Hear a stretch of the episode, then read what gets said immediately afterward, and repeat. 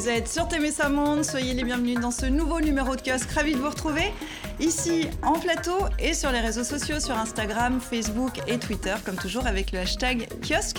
Voici tout de suite notre sommaire. La France rappelle son ambassadeur en Italie. Comment les relations entre ses deux voisins ont-elles pu se dégrader à ce point? Faut-il y voir des relents électoralistes à l'approche des européennes? Quel président pour le Venezuela Le contesté Nicolas Maduro ou l'autoproclamé Juan Guaido? L'accélération des événements ouvre la voie à plusieurs scénarios. Alors pour parler, intervention militaire extérieure, effondrement du régime ou isolement à la cubaine est-on sous la menace d'un monde moins sûr? Washington et Moscou ne veulent plus de leur traité INF crucial dans le désarmement nucléaire. Est-ce le signe d'une accélération mondiale dans la course aux armements? Un pacte en Centrafrique. Le gouvernement et 14 groupes armés ont signé un accord de paix, contenu encore secret. Pourquoi tant de mystères Nous le verrons dans cette émission. Sur fond de rivalité avec Moscou, les relations entre Paris et Bangui se sont dégradées. Quelle est l'influence russe en Centrafrique Voilà pour le sommaire. On en parle tout de suite avec nos kiosqueurs. Les voici. Et tout d'abord, Jeffrey Hawkins, chercheur associé à l'IRIS sur la politique étrangère des États-Unis, auparavant diplomate pendant une trentaine d'années. Vous avez notamment était ambassadeur des États-Unis à Bangui, en Centrafrique, jusqu'en août 2017.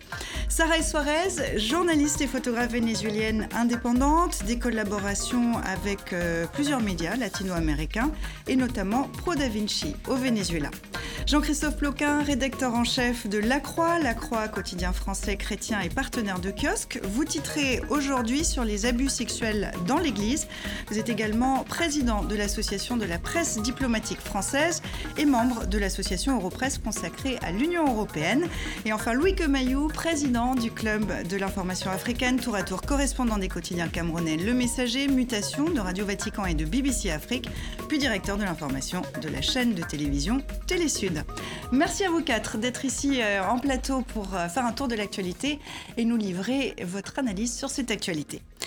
Rififi entre ces deux voisins européens, les relations entre la France et l'Italie n'ont cessé de se dégrader depuis l'arrivée au pouvoir du nouveau gouvernement italien, jusqu'à ce soutien de Rome aux Gilets jaunes cette semaine qui a provoqué la colère de Paris. C'est à celui qui fera le plus gros coup d'éclat. Les deux hommes forts du gouvernement italien multiplient les provocations depuis leur arrivée au pouvoir.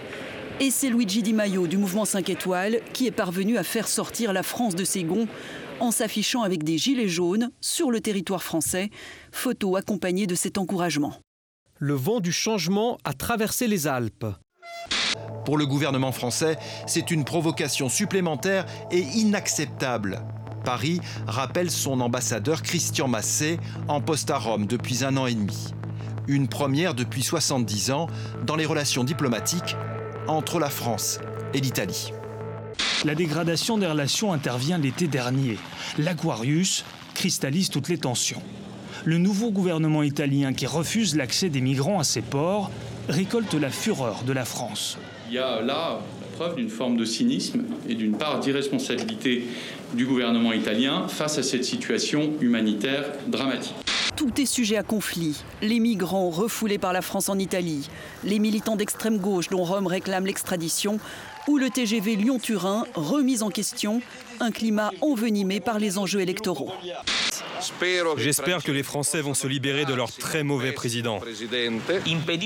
La France empêche le développement des États africains et contribue ainsi au départ des migrants qui meurent en mer ou arrivent sur nos côtes. La brouille ne pourra pas être éternelle. Les échanges entre les deux pays, très favorables à l'Italie, pèsent plus de 200 millions d'euros par jour. C'est un concentré euh, de ce qu'on peut dire là, vu par euh, nos partenaires, les partenaires de TV5 Monde. Jeff, vous êtes euh, vous-même un ancien diplomate. Qu'est-ce que ça veut dire ce qui s'est passé là quand on rappelle un ambassadeur pour consultation sur une échelle de gravité? On est où? Et il faut dire que c'est vraiment manifesté un signe de mécontentement vis-à-vis du gouvernement italien. J'étais en train de réfléchir. Souvent, on fait des critiques euh, vis-à-vis de, du, comportement d'un pays, euh, mais, entre alliés, entre pays amis, entre pays euh, qui partagent le, même espace européen. C'est grave. C'est grave et, c'est du jamais vu. On n'a pas encore coupé les relations diplomatiques, mais c'est quand même une façon de, de dire qu'on est, on est fâché. Est-ce que cette aggravation des relations diplomatiques était prévisible, Jean-Christophe? On voit que ça monte depuis des mois. Je suis très surpris de la décision française, c'est-à-dire rappeler euh, l'ambassadeur de France. Si euh, l'occasion, effectivement, euh, la raison qui est donnée, c'est le fait que Luigi Di Maio soit venu sympathiser avec les Gilets jaunes, je, je, ne comprends pas très bien. C'est-à-dire, mais ou alors ce que je comprends, c'est que dans les relations entre pays européens, dans cet ensemble qu'est l'Union européenne, il y a de plus en plus de politique et qui, qui est finalement un peu au détriment de la diplomatie. Euh, et donc, euh, auparavant, effectivement, on était vraiment dans des relations d'État à État. Et par exemple, pour prendre l'exemple franco-allemand, les présidents et la chancelière ou le chancelier pouvaient être de partis différents. C'est pas grave, ils s'entendaient très bien, quelle que soit la couleur politique. Et là, on voit que petit à petit, et notamment du fait des partis populistes qui sont très agressifs sur l'enjeu européen, très anti-européen, eh bien finalement, ils introduisent de plus en plus de la politique dans ces relations diplomatiques, et c'est ce qui est en train de se passer. Après, moi, je pense, je ne comprends pas effectivement pourquoi euh, le président Macron, puisque c'est quand même une décision qui, remonte jusqu'à l'Élysée, a pris euh, cette décision euh, de, rappeler son ambassadeur. je pense qu'il pouvait faire preuve de davantage de maîtrise et de préserver effectivement, de, de, bien indiquer que les relations entre la France et l'Italie, dans un sens, dépassent le gouvernement italien actuel, mhm. qui est de fait dirigé par deux en gros. Si, je vous résume, ce qui vous surprend, c'est ce dérapage dans les relations. On peut parler d'un dérapage?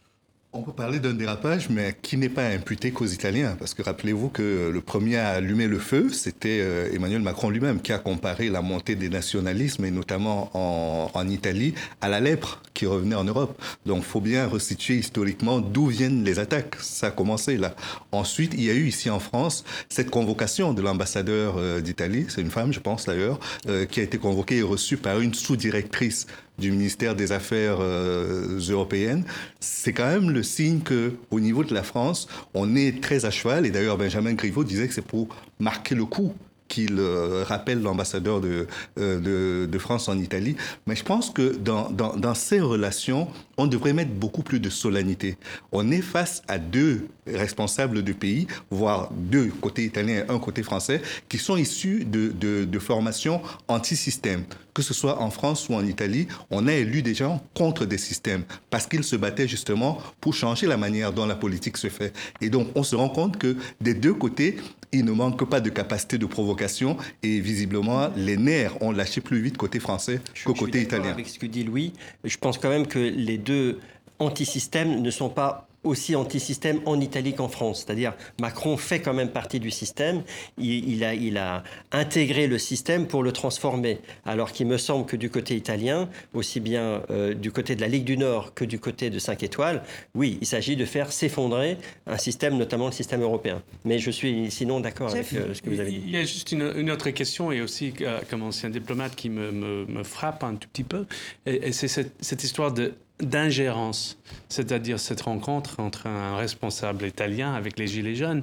Ce n'est pas un parti d'opposition ou, ou un mouvement civil, c'est vraiment des contestataires du régime quelque part, ça ne se fait pas. L'Italie dénonce aussi une ingérence dans les affaires euh, de la France dans les affaires italiennes. Mais, on a si, si, on sortait de la posture européenne pour regarder de façon plus générale, euh, dézoomer complètement, on remarquerait que sur le continent africain, ce pas des choses qui sont si extraordinaires que cela. Que l'ambassadeur de France ou un représentant de l'ambassade de France rencontre des opposants, c'est très courant. Qu'il rencontre la société civile, c'est très courant. C'est pas de l'ingérence. Mais peut-être que, vu les relations très tendues qu'il y a avec le fond sur la question du franc CFA, avec la question sur l'accueil des migrants, cela a renforcé peut-être cette susceptibilité entre les deux pays et donc le politique l'a emporté sur la, diplomatie. C'est à dire, euh, cette crise diplomatique, elle est peut-être aussi à lire dans ce contexte euh, des élections européennes euh, qui approchent. Il y a des relents électoralistes quand même là derrière. On a l'impression que autant Emmanuel Macron a besoin du duo italien, autant le duo italien a besoin d'un ennemi, euh, Emmanuel oui, Macron. Alors Emmanuel Macron, on le sent un peu flottant. C'est-à-dire, il a essayé, à un moment, c'était avec Viktor Orban,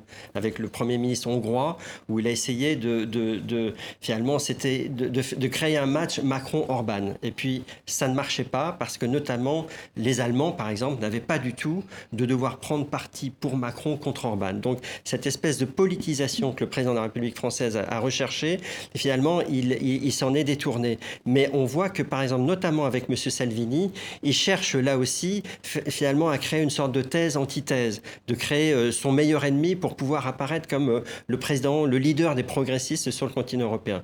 Donc c'est très clairement pour euh, Emmanuel Macron, il y a un enjeu électoral mais je ne pense pas que ce soit très bien joué parce qu'encore une fois, il est très peu suivi par d'autres partis à l'échelle européenne et notamment du côté de l'Allemagne. Côté italien, alors là, on est, ce qui est très frappant, c'est que on a vraiment deux leaders que tout oppose. la seule chose qui les rapproche, c'est de pouvoir profiter de leur position au pouvoir pour euh, finalement continuer à, gagner un maximum de voix et finalement s'imposer comme le premier parti au détriment de l'autre. C'est vraiment deux concurrents qui s'associent pour éliminer tout le reste de la scène politique italienne et puis après ils régleront leurs comptes entre eux. Et donc là on est dans une situation ubuesque où ils sont dans une surenchère permanente l'un par rapport à l'autre pour paraître le plus pro-italien, le plus nationaliste, le plus populiste, etc. Et effectivement la France c'est un peu laissé embarquer comme le bouc émissaire, comme euh, euh, finalement l'espèce de faire-valoir qui, leur permettait de rivaliser entre eux. Jeff, vous, vous êtes d'accord avec ça Vous avez l'air sceptique? Non, non, je, pense que c'est à peu près ça. J'estime quand même que euh, du côté italien, il y, a quand même des actions assez provocatrices. et que le gouvernement français ait réagi euh, de la sorte, ça, ne me tonne pas. Mhm. Alors, en tout cas, euh, ces deux voisins ont besoin l'un de l'autre. Il y a des liens euh, commerciaux, notamment économiques. on a, l'impression qu'ils vont devoir se rabibocher quoi qu'il arrive. Ils ne peuvent pas rester fâchés éternellement. Oui, parce que après l'Allemagne et la France, c'est l'Italie en termes de puissance économique sur le continent européen. On ne peut pas traiter l'Italie comme on traiterait Malte ou, euh, ou la Grèce. C'est pas la même chose. On est dans les rapports de construction qui sont importants et nous sommes surtout à la veille d'une élection européenne qui sera très disputée tant en Italie qu'en France. Et je crois que les deux pays ont besoin d'accorder leur violon, surtout qu'on est dans un contexte également de Brexit dont on n'a aucune idée de comment ça va se passer. Et tout va arriver un peu en même temps. Mais ça veut, dire qu'en gros, on peut imaginer qu'après les européennes, le ton va baisser Pour conclure rapidement. Bah, ça dépend si ce, si ce gouvernement reste en place. À mon avis, les provocations vont continuer, même si elles seront peut-être de moindre intensité. Il faut juste souligner que le principal opposant aujourd'hui italien, donc Matteo Renzi, a apporté son soutien à la France c'est-à-dire, euh, lui, il, dit, il dénonce effectivement le comportement de, Luigi Di Maio et de, Salvini. Mhm. Et donc, en Italie, il faut euh, aussi en France ne pas mettre tous les Italiens dans le même sac. Il y a actuellement un gouvernement très bizarre, très provocateur. Il faut attendre que ça mhm. passe. Vous avez raison de le souligner. Je vous propose qu'on continue maintenant. On en revient maintenant, euh, revient maintenant sur la crise euh, politique à consonance internationale au Venezuela. Le président contesté, Nicolas Maduro, a balayé la sommation de six pays européens pour l'organisation d'une présidentielle anticipée. On en parlait la semaine dernière. Il s'en est expliqué à la chaîne espagnole La Sexta, interview enregistrée vendredi dernier, diffusée dimanche, le jour où expirait cet ultimatum. Nous n'acceptons l'ultimatum de personne. C'est comme si je disais à l'Union européenne, je vous donne sept jours pour reconnaître la République de Catalogne, ou sinon nous allons prendre des mesures. Ici, la politique internationale ne peut pas être basée sur un ultimatum, comme à l'époque des empires coloniaux. Nous demandons à ce que personne n'intervienne dans les affaires intérieures, et nous nous préparons à défendre notre pays, à défendre notre pays. La porte est ouverte au dialogue, à la compréhension, au respect de l'indépendance du Venezuela. La porte est ouverte, il y a mille formules pour se comprendre. Et dans la foulée, Allemagne, Espagne, France, Pays-Bas, Portugal et Royaume-Uni ont reconnu son opposant, Juan Guaido, président autoproclamé euh, il y a 15 jours. Euh, Sarah, vous êtes vénézuélienne. Comment est vécue euh, sur place au Venezuela cette accélération depuis quelques semaines des événements sur place? Il y a beaucoup d'incertitudes et beaucoup d'attentes. Il y a un élément que j'aimerais bien clarifier et c'est le mot autoproclamation. C'est un mot qui revient souvent dans la presse française et il y a eu déjà des articles qui essayent d'expliquer ça d'une manière ou d'une autre. C'est pas c'est pas n'importe qui qui va au bistrot de coin et se autoproclame président d'un pays. C'est le président de l'Assemblée nationale sur qui retombe la responsabilité constitutionnelle d'assumer le pouvoir en cas d'une vacance de pouvoir. Et c'est ce qui s'est produit au Venezuela suite à une élection en 2015 où Maduro a été élu mais que c'est une élection qui a été prouvée frauduleuse, qui n'a pas été reconnue ni à l'intérieur ni à l'international, et qui vient aussi convoquée par une Assemblée nationale constituante, elle aussi illégale, mhm. parce qu'elle a été choisie d'une façon illégale. C'est-à-dire, le, le, système au Venezuela en ce moment, avec ses gouvernements, c'est une surposition, une surenchère d'illégalité, les unes sur les autres, jusqu'à l'arrivée de, cette, de, cette nouveau, de ce nouveau période présidentielle de Nicolas Maduro. Et cette pièce montée d'illégalité fait que se produit cet espace vide, et c'est pour ça que Juan Guaido assume la mhm. présidence euh, par intérimaire. L'espoir de pays, c'est que cette nouvelle stratégie, cette nouvelle stratégie de, l'opposition marche, qui nous amène déjà à une résolution du conflit par une voie civique, par une voie pacifique. Et la consigne, elle est très claire. Hein. la demande de l'accès de l'aide humanitaire en priorité. Ensuite, la fin de cette coup d'État qui, en réalité, c'est un coup d'État produit du côté de Nicolas Maduro. Et ensuite, des élections pour pouvoir mhm. choisir librement une nouvelle On va y revenir euh, présidence. sur ces points. Euh, la question qui se pose aussi, c'est de savoir quel pourcentage euh, des Vénézuéliens euh, soutient Guaido, qui soutient Maduro Est-ce qu'on a une idée? Est-ce que Maduro est largement, très largement contesté par la rue? Absolument. Je pense qu'on a vu les dernières années le chavisme se démonter, se défaire petit à petit. Ça, c'est une évidence.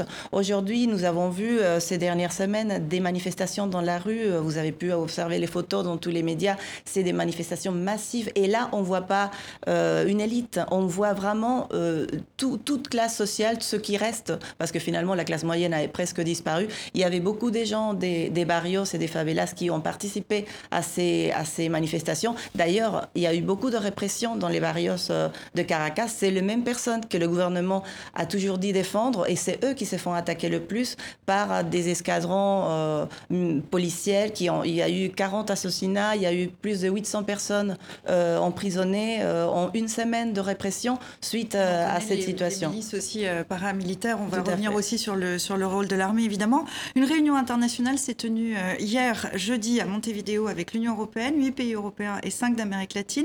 Le groupe de contact appelle à une élection présidentielle euh, libre. Question qui se pose, c'est est-ce qu'une sortie de crise négociée euh, peut intervenir encore?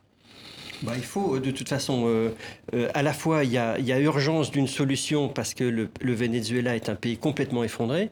Et quand on parlait du soutien à Maduro, si on laisse de côté la dimension politique, la dimension humanitaire, on voit que les Vénézuéliens y votent avec les pieds, ils s'enfuient par millions.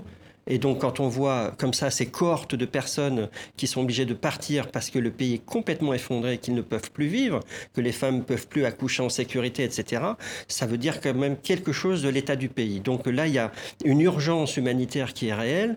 Et du coup, pour résoudre cette urgence humanitaire, visiblement, il faut passer par une solution politique. Mhm. Et visiblement, le, retour aux urnes, finalement, et avec des élections qui seraient vraiment transparentes et avec des, des observateurs internationaux indépendant, ça permettrait d'avoir une nouvelle carte politique et de repartir sur cette base. Il y a plusieurs euh, scénarios possibles dans une situation comme celle-là. Alors il y a les pourparlers euh, entre gouvernement et opposition, une intervention militaire extérieure, on pense aux États-Unis, euh, un effondrement du pouvoir, un isolement à la cubaine. Laquelle pour vous est la plus, la plus vraisemblable à l'heure où on se parle? Ça, pour l'instant, je ne pourrais pas vous dire. Mais ce qui est clair du côté de Washington, c'est qu'il y a une très forte pression sur le régime euh, vénézuélien. Pourquoi d'ailleurs Pourquoi cette obsession des États-Unis pour le Venezuela Question très intéressante et d'ailleurs euh, je me pose la question parce que en général quand on pense euh, à l'administration Trump on ne pense pas forcément à la défense des droits de, l'homme etc. C'est n'est pas vraiment une des, priorités principales du, de l'administration mais, mais cette fois-ci l'administration Trump et ceci depuis assez longtemps depuis des mois hein, c'est pas c'est pas un coup de un coup de tête du président c'est un c'est assez bien réfléchi. Euh, il y a certainement euh, un côté Monroe Doctrine, c'est-à-dire c'est notre hémisphère, on va protéger ça, c'est un peu notre précaré. Il y a aussi euh, la politique interne des États-Unis, donc le, le, sénateur Marco Rubio est de Floride, est à extrêmement important pour les chances euh, électorales du président en 2020 et, la Floride est, de loin l'État qui est plus intéressé par cette crise parce qu'il y a une forte population vénézuélienne et hispanique euh, en Floride et Marco Rubio est, un peu le, champion de, des droits de, l'opposition euh, vénézuélienne. Il y a aussi un autre élément que j'ai observé avec beaucoup d'attention. Et vous remarquerez que le président Trump parle beaucoup de socialisme aux États-Unis maintenant. Mhm. Parce que le Parti démocrate est un peu balancé plus à, à, gauche. C'est plus progressiste mhm. en ce moment.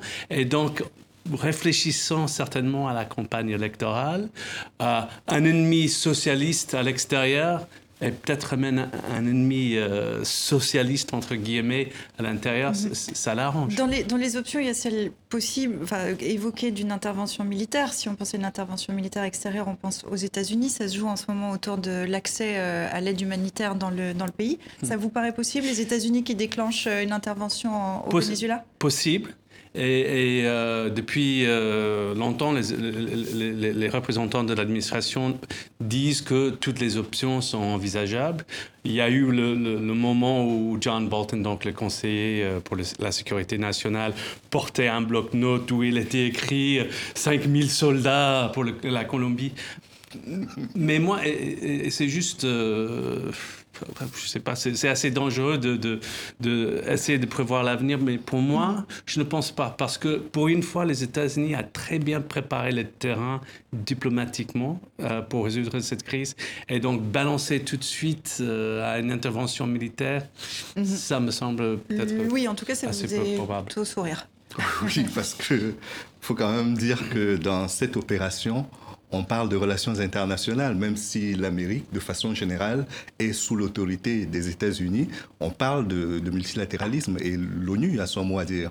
Pour l'instant, je n'ai pas l'impression qu'Antonio Guterres ait reconnu euh, Juan Guaido. Et, l'ONU, d'ailleurs, n'a pas souhaité se rendre à la, réunion du groupe de contact mais, mais, ça, c'est un problème de, Conseil de sécurité. Mm. Les Russes, les Chinois, ils sont contre. Donc, mm-hmm. forcément, il y a le veto et on, ne pourra pas passer par les, Nations Unies. Mm-hmm. S'il y a intervention, ça va être régional. Mhm. oui.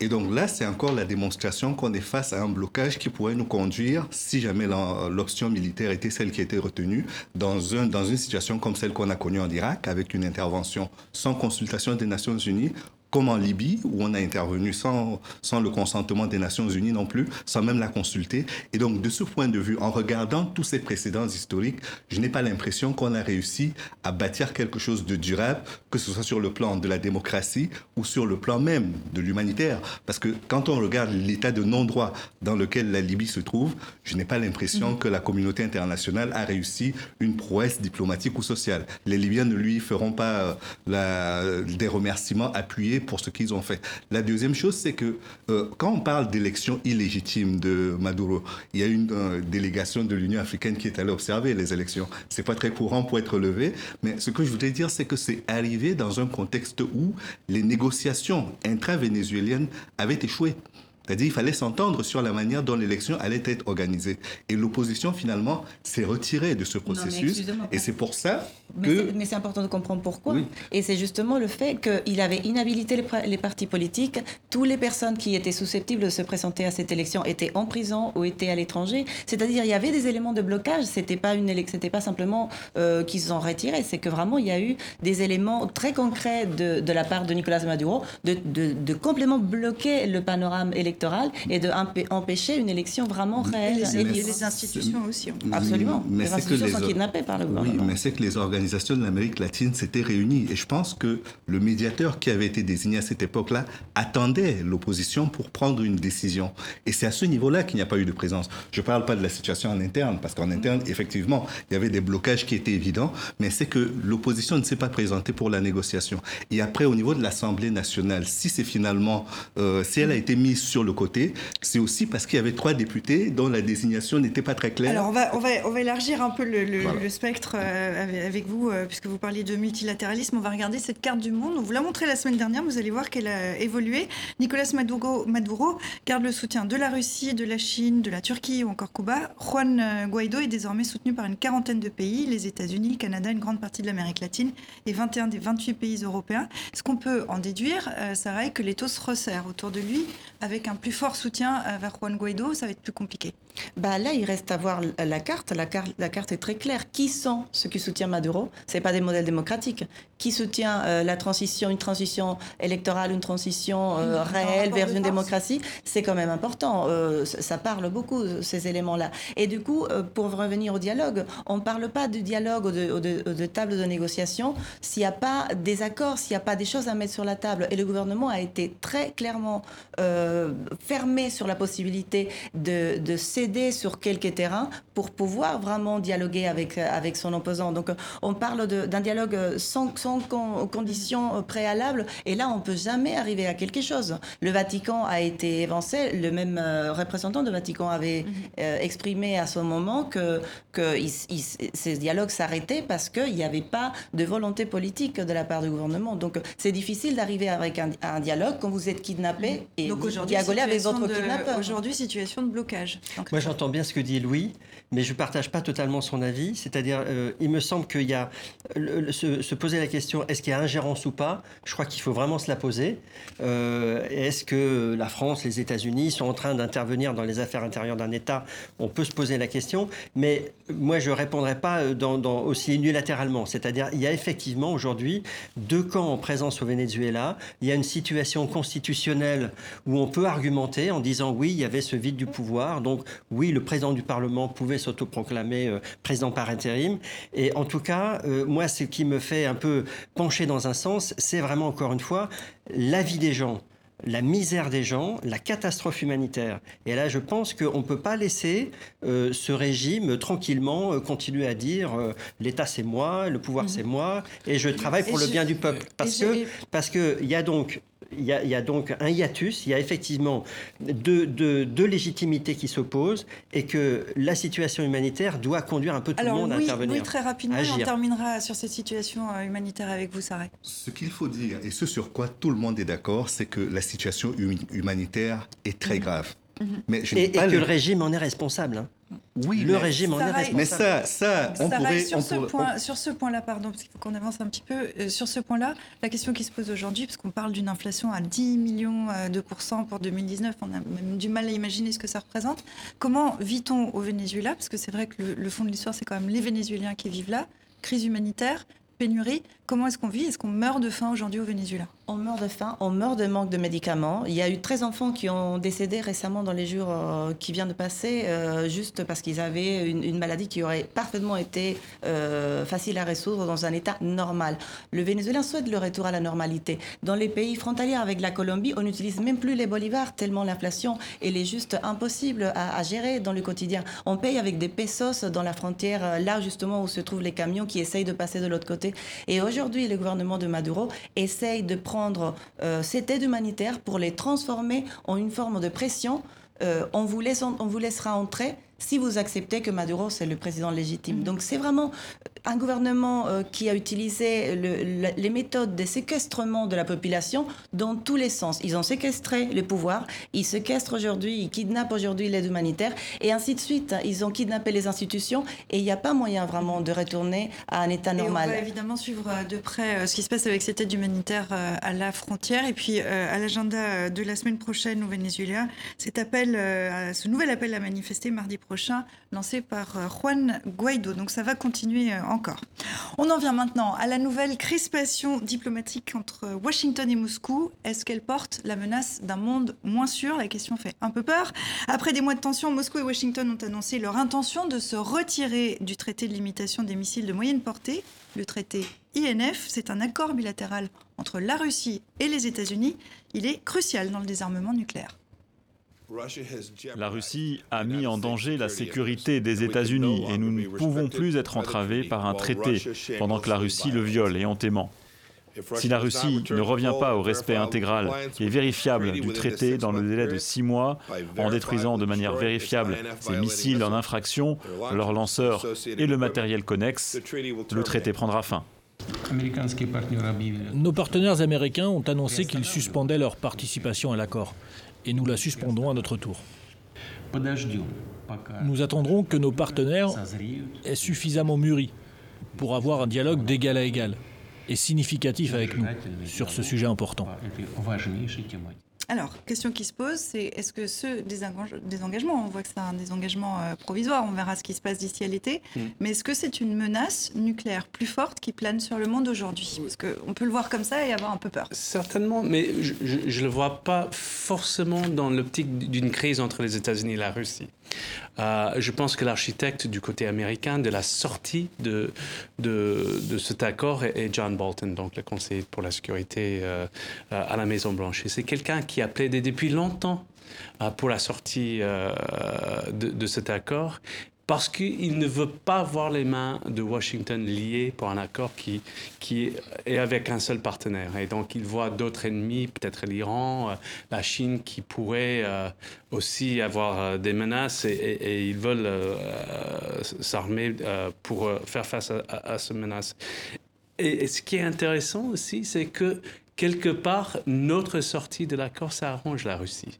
Pourquoi La Russie est déjà en contrevention de l'accord, tout le monde est d'accord, même les Européens, euh, mais c'est nous qui sortons, c'est nous qui claquons la porte, et euh, en laissant euh, nos, alliés européens un peu vulnérables maintenant à une Russie qui va peut-être mettre des missiles qui ont qui sont à, portée intermédiaire, donc mhm. c'est-à-dire qui viseraient plutôt l'Europe que, que l'Amérique. Euh, et euh, les, Européens étaient contre notre sortie de, de l'accord.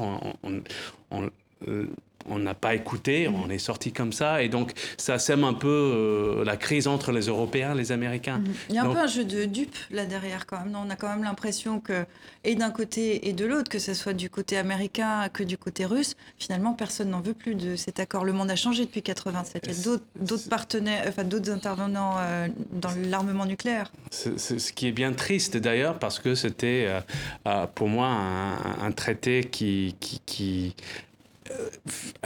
quand même assurer euh, en, quelque sorte la sécurité euh, planétaire pour, pour, au moins une, un, une, un, type de missile. Mais, mhm. mais... En tout cas, vu d'Europe, il articule, c'est la colonne vertébrale de la sécurité en Europe.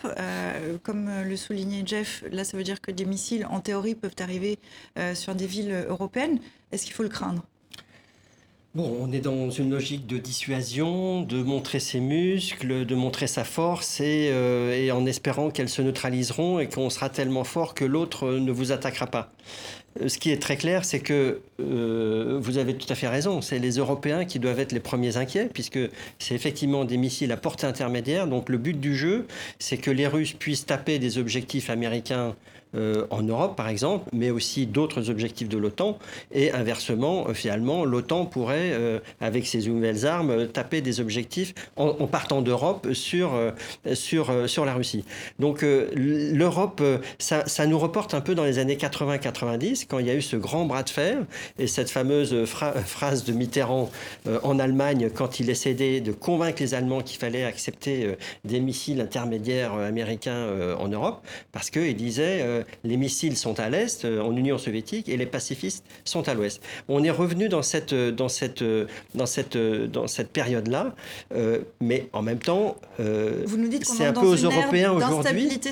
C'est un peu aux Européens aujourd'hui, finalement, de prendre conscience que effectivement leur défense doit d'abord dépendre d'eux-mêmes, que certes, il y a l'OTAN qui est là, mais avec un président Trump qui a de, manifeste mhm. assez régulièrement son souci d'en partir. Sur ce, sur ce que je disais tout à l'heure, cette question que je vous posais sur euh, le jeu de dupes, quand même, on a, on a, on a quand même l'impression peut-être que et Washington et Moscou, ils trouvent euh, leur intérêt. Ça veut dire que l'intérêt est ailleurs, l'intérêt stratégique est ailleurs Oui, parce que les, les Russes depuis la fin de l'Union soviétique, ont l'impression d'être pris en tenaille par euh, les pays de l'OTAN, de façon générale, et par les États-Unis, qui ont énormément rapproché leur, euh, leur poste militaire de, de la frontière russe, d'abord par rapport aux pays baltes, ensuite par rapport à la Pologne.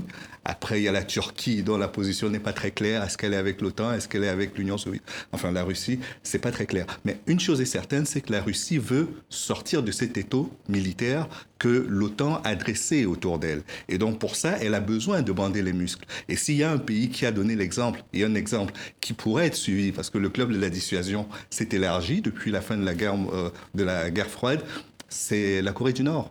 La Corée du Nord a été décriée pour la manière dont elle fabriquait ses armes. Et aujourd'hui, tout le monde discute avec la Corée du Nord, y compris Donald Trump, qui n'avait aucun respect ni pour le pays ni pour ses dirigeants. Et donc ça, c'est un signal presque qui est donné aux nouveaux membres du club de, des pays très armés pour dire, si vous montrez suffisamment les muscles et que vous pouvez tenir sur la durée, finalement, vous pouvez faire infléchir la position des États-Unis. Et je suis d'accord avec Jean-François, c'est que Là, c'est aux Européens maintenant de savoir ce qu'ils feront par rapport à cela. Est-ce qu'ils se trouvent un nouvel allié avec la Turquie par rapport à cette guerre qu'il y a euh, entre l'Ukraine et la Russie concernant le territoire de la Crimée? Est-ce qu'ils vont procéder autrement? Mais mhm. la question est véritablement au cœur des relations européennes, au cœur de la construction de cette Europe de la défense dont on ne voit toujours pas les prémices. Jeff, je laisse. Euh, non, non, euh, je...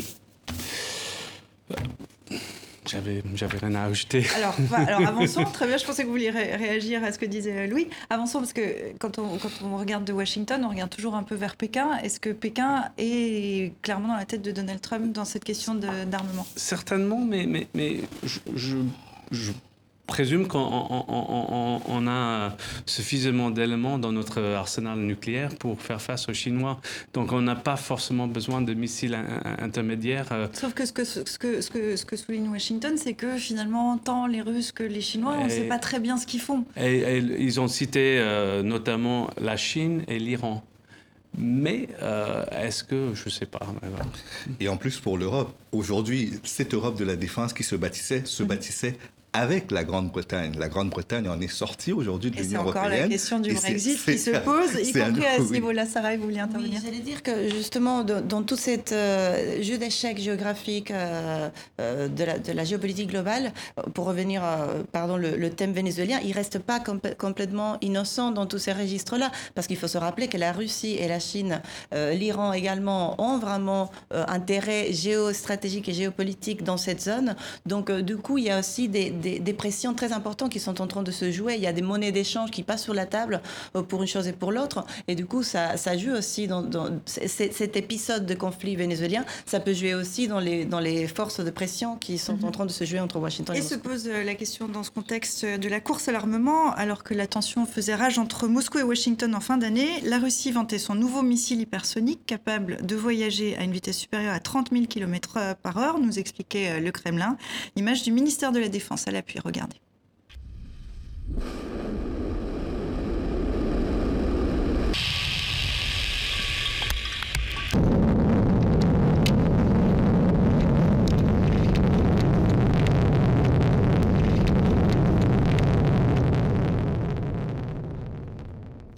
Course à l'armement nucléaire relancée, c'est un peu la question qui se pose. Oui, il y, a encore, il y a encore des traités qui existent, par, par exemple l'interdiction des essais nucléaires. Hein. Donc euh, il y, a, il y, a, quand même des, une armature qui fait qu'on n'est pas dans une course, me semble-t-il, euh, comme dans les années 60 ou 70. Euh, mais par contre, ce que ça montre, c'est quand même l'énorme défiance qui existe aujourd'hui. Alors entre Washington et Moscou, plus personne ne fait le pari de la confiance finalement. Et donc chacun est en train d'essayer de maximiser finalement ces instruments de, dissuasion ou ces instruments de frappe. Est-ce qu'on sait quelles sont les forces euh, en présence si on regarde les Russes, les Américains, les Chinois, qui est le plus armé, le mieux armé, qui investit oh, bah, le plus? C'est les États-Unis qui sont vraiment les leaders incontestés. Je pense qu'on a à peu près 4000 euh, armes nucléaires dans l'arsenal américain, donc ce qui est largement euh, suffisant pour contrer n'importe quelle menace stratégique.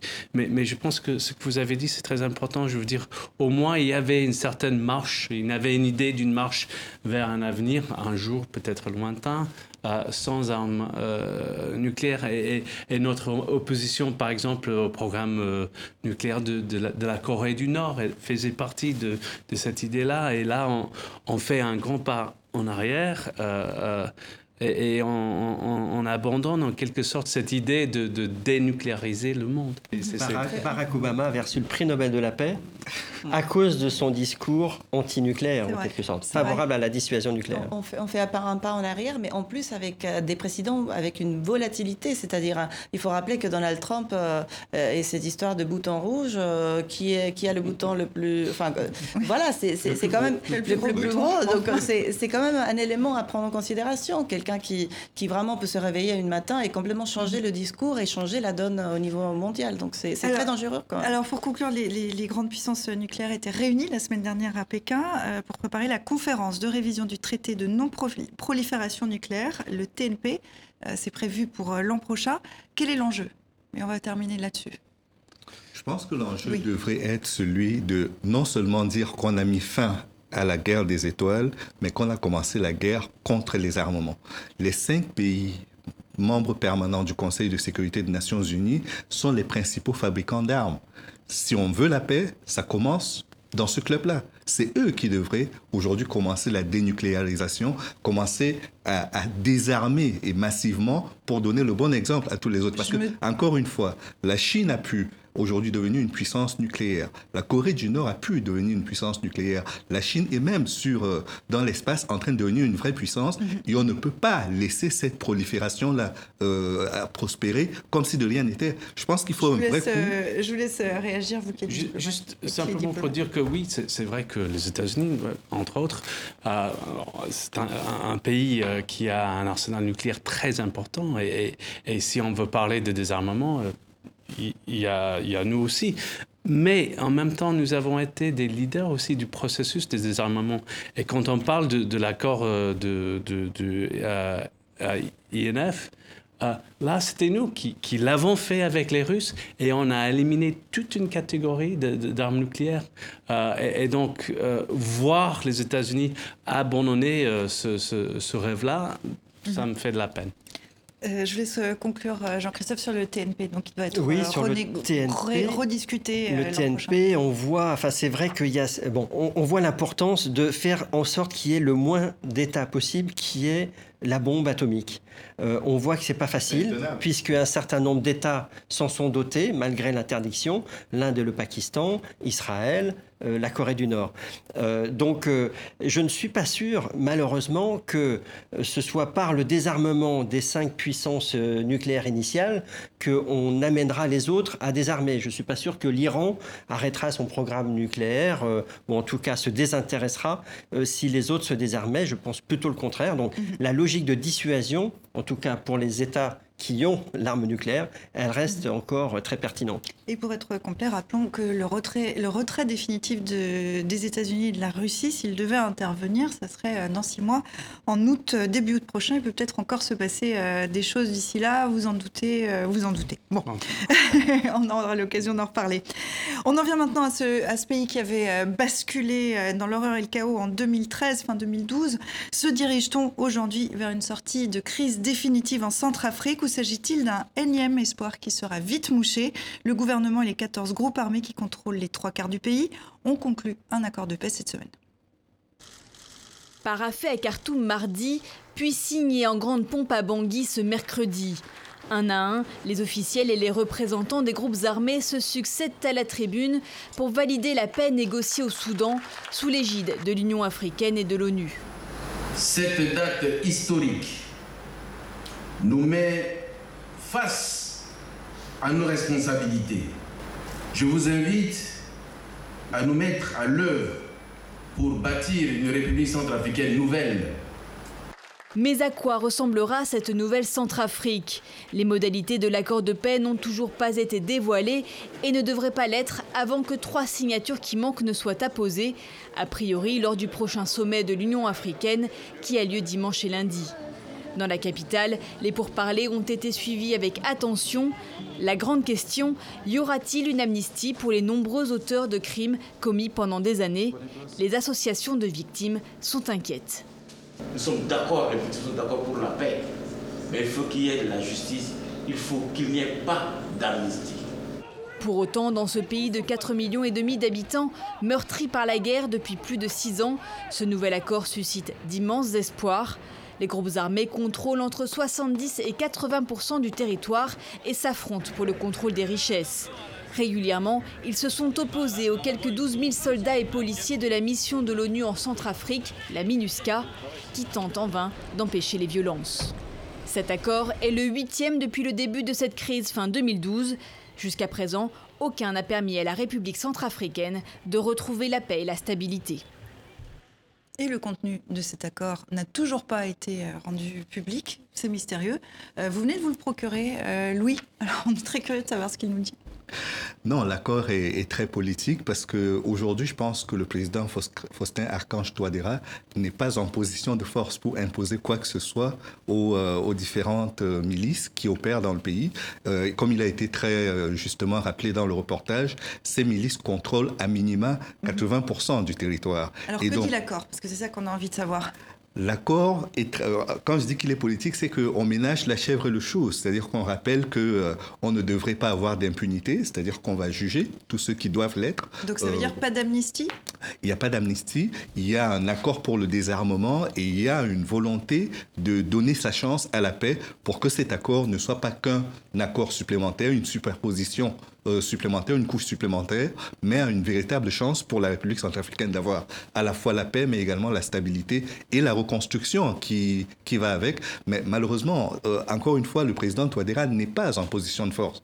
Il a eu ce problème avec euh, le président de l'Assemblée nationale qui est qui est musulman et qui a été limogé, ce qui a créé un vrai déséquilibre parce que le conflit a pris une connotation religieuse à un certain moment. Nous sommes dans la perspective d'une réélection présidentielle et pour ça, il a besoin des forces qui sont de cette connotation religieuse-là. Pour ça, il devait négocier et donner des gages également. Je pense que c'est pour ça qu'il a négocié politiquement sans forcément mettre la justice et les autres ingrédients en avant. Jeff, vous avez été ambassadeur américain à Bangui jusqu'en août 2017, jusqu'à il y a un an et demi. Euh, qu'est-ce que vous en pensez de cet accord? C'est le huitième. Euh, jusqu'ici, ça n'a jamais abouti. Est-ce que celui-là a des chances de fonctionner? Tout le monde s'est mis autour de la table. Écoutez, je ne souhaite que la paix pour le peuple centrafricain, un peuple meurtri par euh, des années de guerre et, surtout euh, depuis la crise de 2012-2013. C'est vraiment un pays qui a, qui a beaucoup souffert. Euh, il y a un, gouvernement élu, donc Touadéra a été légitimement élu en, 2015-2016. Il y a une présence de, des Nations Unies, euh, il y a une, mission euh, de, maintien de la paix qui est présente. Euh, et il y a une volonté, certainement du part du gouvernement, de, mettre fin à ce conflit. mais? Mais est-ce que cette volonté est aussi présente chez les groupes armés? Et j'en doute. Quel est l'intérêt des groupes armés? Parce qu'il faut quand même rappeler que les groupes armés euh, contrôlent euh, à peu près les trois quarts euh, du pays. Ça veut dire aussi les mines, ça veut dire l'or, le diamant, le sous-sol, etc. Quel est l'intérêt pour eux de signer cet accord? À, ce que je sache, il y a très peu d'intérêt. je n'ai pas encore vu le, texte de, l'accord, mais je peux deviner à peu près ce que c'est d'après les indices qu'on a. et, et justement, ces groupes armés, ils, ne sont pas. Il ne faut pas imaginer que ce sont des, freedom fighters, comme on dit en anglais. Ce sont. C'est pas des. C'est pas des. ils ne représentent rien. Ils ne représentent pas d'aspiration nationale ou pas d'idéologie politique, même pas de religion, à vrai dire. Parfois, on avait tendance à diviser les Centrafricains en chrétiens et musulmans, mais on a vu des conflits euh, entre les groupes armés et puis euh, les, les, anti-balaka euh, qui sont censés être chrétien, il change de camp et se bat avec mhm. d'autres, d'autres milices. C'est pas ça. Ce sont que des bandits qui sont donc des voyous qui ont signé euh, un accord euh, avec euh, un, gouvernement élu, ça pose un problème? Moi, je pense que c'est le pragmatisme qui a joué ici, parce que mine de rien, l'enjeu pour le président Touadéra, c'est d'arriver à la paix quoi qu'on dise. C'est vraiment la paix. Même si c'est au détriment parfois des engagements qu'il a pris à l'international, au détriment de la justice, au détriment de beaucoup de griefs qu'on peut lui faire, c'est vraiment l'enjeu de la paix. Pourquoi il, a autant de mal à négocier? C'est qu'aujourd'hui, il y a un embargo euh, sur les armes concernant la République centrafricaine qui ne lui permet pas d'acheter autant Il renouvelé encore par l'ONU euh, récemment. Il est par moments, euh, passablement, on, fait l'impasse dessus par moments, mhm. mais c'est On voit que la France a pu vendre des armes, la Russie vend des armes La France a vendu des armes, mais les Kalachnikov qui ont été livrés récemment ont été livrés sans chargeur. Ce qui veut dire qu'il y a une série de Kalachnikov qui sont là, mais qui ne serviront à rien parce qu'il n'y a pas d'armes, il n'y a pas de, munitions, munitions qui permettront de les utiliser. Et donc, quand on négocie avec des groupes armés et qu'on n'a pas d'armes ou alors des armes sans munitions, je vois pas trop quelle force on a à mettre sur la table. Pour, pour toi, pas trop entrer dans les détails de l'embargo parce que depuis des années qu'on en parle, mhm. et d'ailleurs il faut dire que l'embargo a été mis en place à, la demande du gouvernement centrafricain à l'origine. Euh, mais, mais c'est juste pour dire que euh, on peut parler des forces centrafricaines, des forces armées centrafricaines et la police, la gendarmerie, mais il y a quand même une présence euh, euh, des Nations Unies. Il y a quand même à peu près 15 000 euh, hommes et femmes dans, les opérations de maintien de la paix qui, eux non plus, qui sont très bien armés et qui n'arrivent pas à maîtriser ces groupes armés parce que la Centrafrique... La mission n'est pas la, la, la Centrafrique, c'est un grand pays, c'est un pays sans infrastructure, c'est un pays sans État. Et donc, maîtriser la MINUSCA, donc les, Nations mhm. Unies, ce sont plutôt... Ça, pourrait, être, ça pourrait être un, thème en soi. Je vous propose simplement d'avancer parce qu'il y a un autre élément dans la Centrafrique qui est intéressant. On voit qu'il y a cette... Euh, euh, l'influence russe euh, grandit à Bangui, formation militaire, commerce d'armes, prospection minière. On a pu noter la présence d'une délégation russe à Khartoum au moment des négociations. pourquoi la Centrafrique intéresse autant la Russie? Pour moi, c'est passionnant cette, cette, histoire des Russes parce que quand j'étais ambassadeur à Bangui, il n'y avait aucune présence russe. Il y avait un ambassadeur très récent, qui, hein, n'était pas, qui n'était pas très actif. Et puis par la suite, ils, sont arrivés. Et je pense que c'est en partie dû euh, au fait que euh, le, gouvernement centrafricain avait justement besoin d'armes pour, euh, pour les forces armées centrafricaines. On a levé l'embargo pour que les Russes puissent vendre ces armes. Et puis, je pense que les Russes ont décidé que c'était peut-être une bonne occasion de, de élargir un peu leur, influence en Afrique, euh, peut-être un peu embêter les Français qui considéraient la Centrafrique un peu comme dans leur précaré. Euh, et puis, euh, il, se trouve que maintenant, ils ont beaucoup d'influence et il paraît que la délégation russe Là, euh, à Khartoum, là, en tant qu'observateur, était quand même assez important. Il y a euh, la sécurité rapprochée du président qui est maintenant mm. assurée par les Russes. Il y a mm-hmm. apparemment un conseiller politique russe euh, dans la présidence qui est assez influent. C'est beaucoup d'éléments. Hein. Et, comme conséquence, les relations entre Paris et Bangui se sont dégradées avec, ce, avec ce jeu qui se met là en place. Est-ce que qui aujourd'hui plus d'influence entre Afrique C'est la Russie C'est la France? Euh, je ne me prononcerai pas. à mon avis, quand même. Euh. Alors euh. Non, mais je pense que la France, la France garde évidemment de l'influence. la Russie. après, c'est aussi qui paye. Hein, c'est qui mm. fournit les armes, effectivement. Et pour le moment, c'est plutôt la Russie. Sur l'influence, la République centrafricaine, il faut le rappeler, est un pays très enclavé. Il n'a pas de façade maritime. Euh, son approvisionnement tient encore beaucoup grâce à ses voisins. Et parmi ses voisins, il y en a un qui est très important, c'est le Tchad.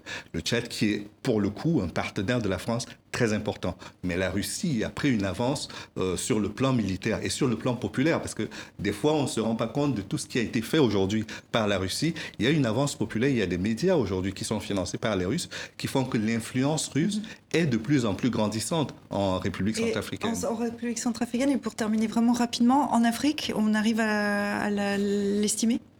On n'arrive pas à l'estimer très clairement, mais ce qui est certain, c'est qu'aujourd'hui, dans les négociations pour euh, avoir la paix au niveau du Conseil de sécurité, beaucoup de pays africains comptent sur des partenaires comme la mhm. Chine et la Russie pour pouvoir contrecarrer euh, des motions ou des sanctions qui pourraient tomber sur elles, euh, sachant que la Russie...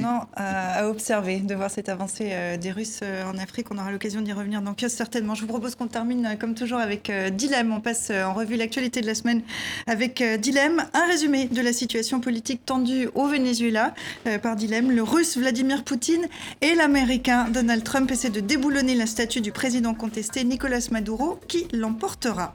Emmanuel Macron poursuit ses consultations parlementaires sur la crise des Gilets jaunes. Le président français a reçu Marine Le Pen du populiste Rassemblement national. Ambassadeur de France en Italie, ça dit, lui propose-t-il, espérant ainsi régler deux problèmes d'un coup. Au Tchad, on en parlait à l'instant, des rebelles seraient venus de Libye pour menacer le pouvoir d'Idriss Déby. Vous pouvez sortir, ils ont été repoussés. Ce soldat tente de rassurer le président tchadien, courageusement caché sous un drapeau français. L'intervention militaire française euh, qui ne va pas s'en poser de questions quand même. Dilemme nous explique que Donald Trump compte briguer un second mandat. Je tiens mon slogan de campagne, droit dans le mur, explique le président américain affaibli par son bras de fer sur la question du mur avec le Mexique. Et enfin, le Brexit en visite à Bruxelles, Theresa May ne lâche pas le morceau, encore vous, s'affole le président de la Commission européenne, Jean-Claude Juncker, en constatant que la première ministre britannique est accrochée à ses basques, ses basques façon de parler. Merci à Dilem, merci à vous quatre, merci à vous qui nous regardez aux quatre coins de la planète semaine après semaine. Je vous donne rendez-vous sur les réseaux sociaux et ici même vendredi prochain.